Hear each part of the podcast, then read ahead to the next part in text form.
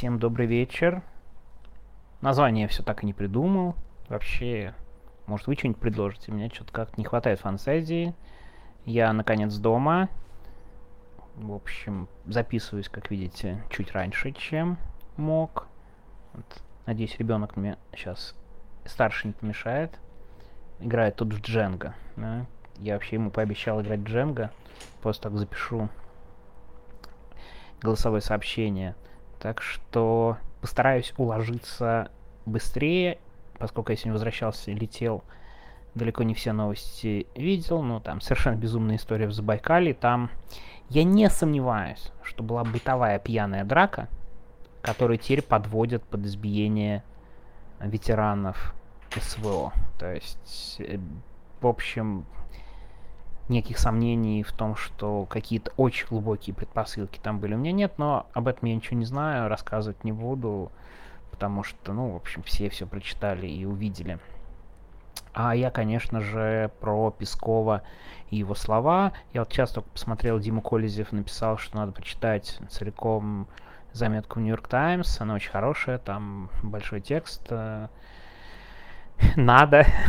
я не прочитал еще, поэтому придется комментировать высказывание Дмитрия Пескова. Ну, я думаю, вы видели все, что он сказал о том, что 90% россиян поддержат Путина, и что вообще у нас не демократия, а просто дорогостоящая бюрократия. На самом деле, я бы ко вторым словам про бюрократию и демократию не цеплялся бы.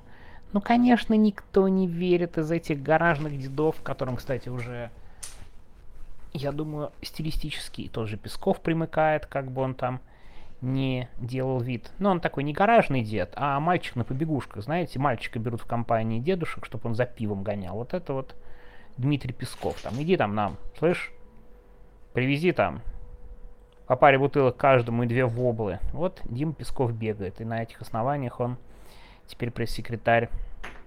Ну, то есть карбюраторы не допускают, я вот хотел бы сказать. То есть тут надо понимать, что у нас а, мнение не от самого карбюратора непосредственно, а все-таки от человека, который периодически заходит в гараж и что-то там слышит. И вот человек, который заходит в гараж и что-то там слышит, явно выдал пожелания Владимира Путина и общее ощущение о том, что надо, конечно же, чтобы это выглядело максимально, максимально внушительно.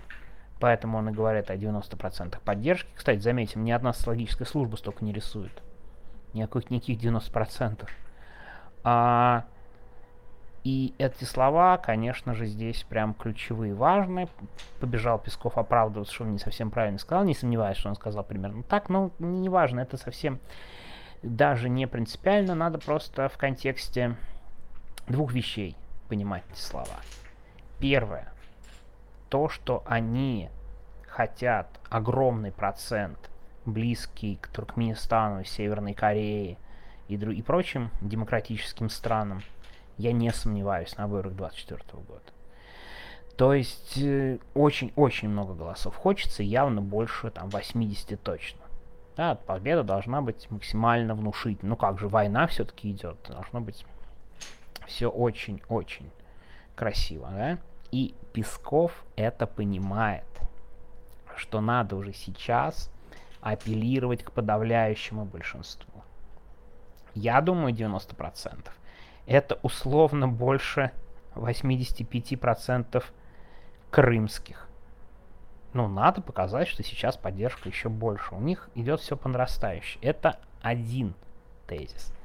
Второй тезис. Я абсолютно не, не сомневаюсь, что хорошие результаты все чаще заносят Путину. Все чаще кормят откровенной чушью, туфтой, Почему? Потому что дедуля стареет. Дедуля сентиментальный становится. Адекватность теряется с каждым годом. В этом нет никаких сомнений. Он прям плывет.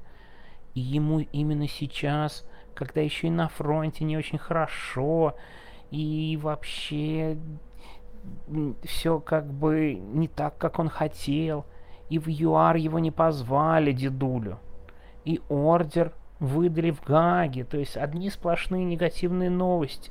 И поэтому его закармливают позитивом. Вы помните, как он прыгал при украинском контрнаступлении называл фантастические цифры? Никто ухом не повел. Даже Z-гниды так показывали пальцем у виска, говоря о цифрах. Да? Сейчас, кстати, они удивляются, а что там с Новороссийском все плохо? Да потому что Путину нельзя рассказывать про то, что корабль поврежден. Дедушку нельзя волновать неплохими новостями. Должны быть только хорошие новости. Типичная история Андрей. Ну, зачем ты уронил Дженга? Ну, просил не мешать. Так вот. Что? Я тут строю. Я вижу, что ты строишь. Да? Прости. Вижу, что ты строишь. А, простите. Э, дедулю, как и обычных диктаторов, начинают кормить народной любовь. Дмитрий Песков. 90% поддержки. Мы увидели все эти 90% поддержки 24 июня, когда во время мятежа Пригожина исчезли все, в том числе сам Дмитрий Песков. Где эти были героические защитники Владимира Путина?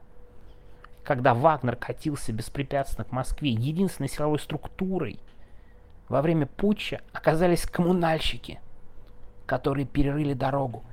Какие 90% ты кому рассказываешь этот бред, алло? Слов моих нет. Настолько наглая ложь, но важно, что эту же ложь заносит и Владимиру Путину в кабинет. Поэтому вот эти абсурдные цифры, они будут расти. Поэтому Путину в 2024 году, я не сомневаюсь, нарисуют сильно больше 80%, при явке тоже там под 80%.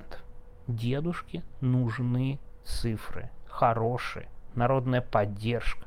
Он неуверенно себя чувствует. Как после Гааги, так после ЮАР, после ударов по Кремлю дронами. Поэтому только максимально хорошие новости с плохими заходить уже нельзя. Нельзя.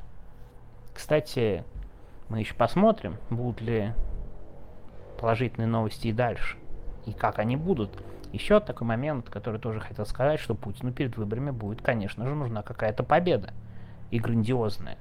Ну просто с точки зрения выборов не нужна. Но они же там все живут в своем мире, какой-то технологии, уже наверняка бюджеты пилят. И им надо нарисовать какую-то большую победу. Какую большую победу? Им надо нарисовать, извините, опять Дженга упала. Огромные проценты. Ну и, конечно же, что-то надо сделать на фронте. Поэтому я, кстати, считаю, что по логике они должны попытаться захватить какие-то территории, в том числе оккупированные, да, регионы, которые якобы присоединены к России. Я, конечно, совсем не верю в какие-то возможные переговоры. Я слежу там, да, за Саудовской Аравией. Что-то как-то это все не выглядит серьезно. Несмотря на то, что Украина чуть смягчила свою позицию, мне кажется, с Путиным разговаривать бесполезно. Да, в общем, давно все понятно не стоит этого делать, просто потому что он обманет, и он абсолютно не говороспособный. Так вот, эти хорошие цифры мы с вами будем видеть и дальше. Вот эти выдумки и прочие вещи. Так что, когда Песков бежит оправдываться, на самом деле он, конечно, лицемерит. Именно это он и хотел сказать про личный рейтинг Владимира Путина и про его поддержку именно это он имел в виду, что у нас никакая не демократия, а бюрократия дорогостоящая. Знаете почему? Это потому что они говорят, зачем нам выборы проводить, давайте лучше на эти деньги купим снаряды артиллерийские. Зачем? Все равно тебя выберут. У тебя 95% рейтинг, Владимир Путин. Хотя, конечно, никакого огромного рейтинга у него нет. И я вообще думаю, его сейчас замерить просто невозможно в условиях таких диких репрессий и всего прочего, это абсолютно невероятный сценарий. Так что Дмитрий Песков лицемерит дважды. Сначала, когда это все говорит, а потом, когда это все опровергает. Ну, извините, других пресс-секретарей у нас нет. Кому-то же надо бегать за воблой. Согласитесь? Ну что, заканчиваем мы на этой неделе. На следующей будут, надеюсь, новые голосовые сообщения. Еще анонсирую отчет по марафону в поддержку политзаключенных в самое-в самое ближайшее время. Ну и услышимся на следующей неделе. Всего доброго.